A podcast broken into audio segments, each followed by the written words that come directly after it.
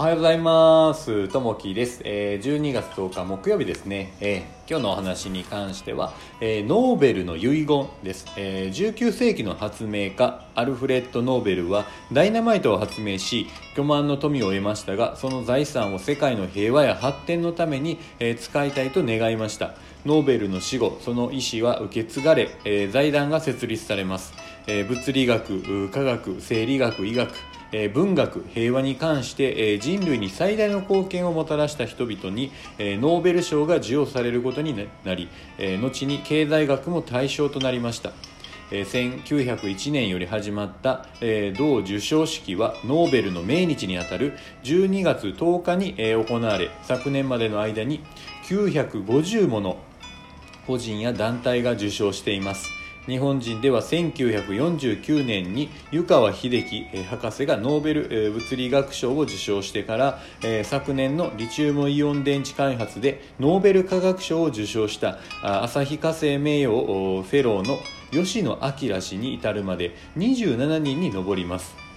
え近代文明の発展により多くの人々が豊かな生活を送れるようになりました。その礎に、えー築いてきた先人の功績に感謝しつつ世界や日本また地域社会において自分はどのように貢献できるかを考えていきたいものです。今日の心がけ、えー社会の発展のために何ができるか考えましょう。そうですね。あのーこのノーベルさん、まあ、あのダイナマイトをこう発明されたんですけれどもそのお金っていうのをねちょっと自分自身で取らずにこう周りにこう与えていくというところと、あのまあ、自分がこう何ができるかですね、まあ、人それぞれこうできることがあるんですけれども何にこうトライして、えー人生を終えていくかというとこなんですけども、あのちっちゃなことでもいいのでなんかね自分でこう人のために世のためにこうできることはないのかなってこう、ね、こう考えながら生きていくっていうのは非常にこう大切なのかなと思います、まあ、自分なんかねこんなできないわとかですね、えーそんな大きなことできないわって思うかと思うんですよね、まあ、自分もそう思うんですけど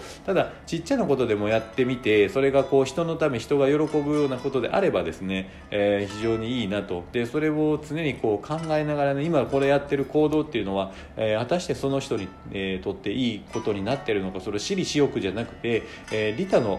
ことであるかどうかっていうことをこう考えながらですねやっていってた方がいいのかなと思ってます。なんで、あのー常にねこう社会の発展のために何がこう自分ができるかっていうのをこう取り組んで、えーいけたらなと。でそれは小さなことでもいいですし、えー例えば他人の方がですねそれをやってらっしゃる時にサポートするでもいいのかなと思ったりもしますね。なので自分がこうやらなくても誰かの、えーサポートをしながらそれが世のためになっていれば、あのーまたそれは他人が喜んでいただけるんでいいのかなと思ってます。なかなかねこのノーベル賞っていうのはねなかなかこう取れるわけじゃないんですけれども、まあ、小さなね、えー自分で決めたちっちゃなノーベル賞自分で決めたノーベル賞みたいなもので、えー人生の中で1個でもこう作っていけたらなと思っております。うん。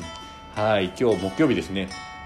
早いですね。12月も。あっという間にねこう3分の1がこう過ぎていくんですけれども。あのーね一日一日こう大切にしながらあのー12月っていうね、えー早く過ぎ去る時間の中で、えー何が自分ができるかっていうのを考えながら日々行動できたらなと思ってます。さあ今日も皆さんにとっていい一日になりますように。じゃあねまたね。バイバイ。